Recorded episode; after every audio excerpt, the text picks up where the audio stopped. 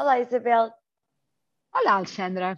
O número 2, para mim, tem muitas espinhas, uh, sobretudo porque quando eu disser, uh, o que, vai, que eu acho que vai à cabeça de uma parte das pessoas é justamente o contrário do que eu acho. Mas vou dizer o número primeiro, para não criar suspense.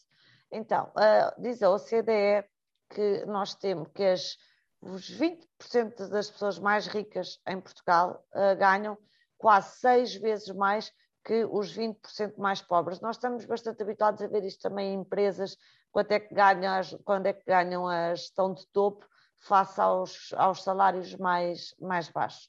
E este número, este 2020, uh, eh, e estas seis vezes mais que ganham os 20% mais ricos, é um número que uh, faz Portugal comparar mal com, com os outros países da, da OCDE, ou seja, há maior desigualdade em Portugal do que nos outros países da, da OCDE.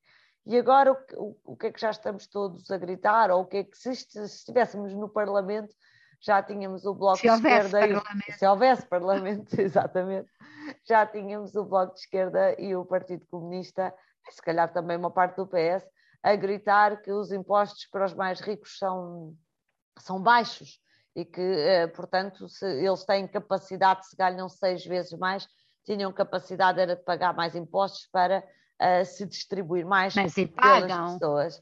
Pronto, e primeiro já estes... pagam e não é pouco, Sim. exatamente. Um, e por outro lado, Isabel, eu acho que nós andamos todos muito preocupados eh, com, com, com, com leis que não resolvem problemas de, de fundo. E o problema de fundo é que em Portugal, de facto, os salários são muito baixos e nós devemos estar a pensar como é que um código do trabalho, por exemplo, pode ajudar a que os salários uh, subam efetivamente.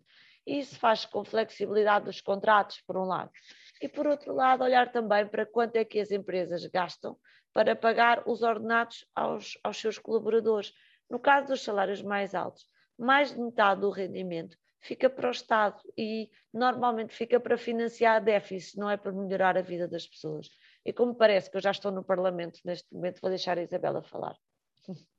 Não, Alexandra, eu acho que hum, voltamos aqui também à questão de, hum, dos gestores das nossas empresas e da produtividade. E os gestores, eh, de facto, precisavam de, se calhar, de ser melhores e de ter, uh, ser mais competentes na gestão, na gestão das suas empresas, mas de facto é uma pescadinha de rabo na boca, não é? Não, e a solução que se procura é sempre esta, a de taxar. Eu, eu sei que eu choco, choco às vezes as pessoas ao dizer isso, mas eu preferia que Portugal tivesse muito mais ricos, uh, claro. porque se Portugal tivesse muito mais ricos, tinha muito mais impostos, muito mais uh, proventos. Gente a pagar impostos também.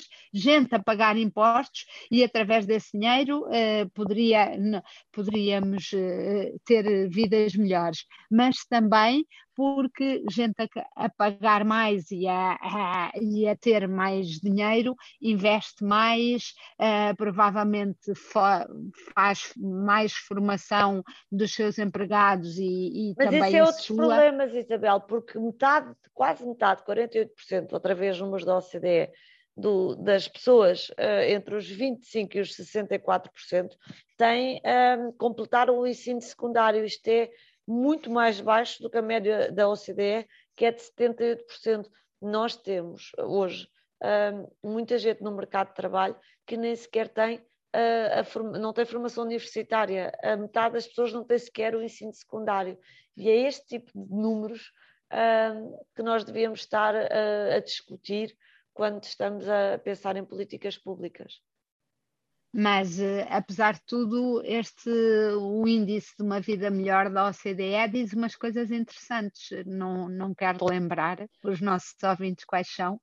Digo, uh, nós, nós, temos, nós temos também uh, aqui algumas coisas que, enfim, que eu acho que vale a pena destacar. Quase 70% das pessoas entre os 15 e os 64 anos têm um, um trabalho pago, o que significa que há uh, 30% da nossa população ativa que não tem o trabalho pago ou, um, ou não trabalha. Uh, na nossa população que ou não trabalha ou trabalhando não tem um, um trabalho, um trabalho uh, pago. E também acho que este é talvez o, o número uh, que vale a pena deixar para reflexão.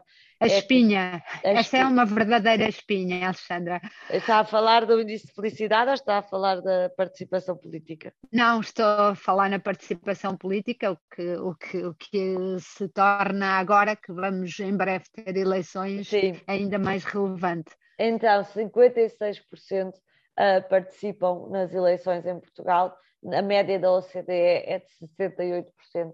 Portanto, se nós queremos começar a mudar os números todos de que falámos, e em particular um que é o nosso índice geral de satisfação com a vida, que também é mais baixo em Portugal do que no resto dos países da, da, da OCDE, ou da média, pelo, aliás, uh, temos, a primeira coisa é aparecer para votar.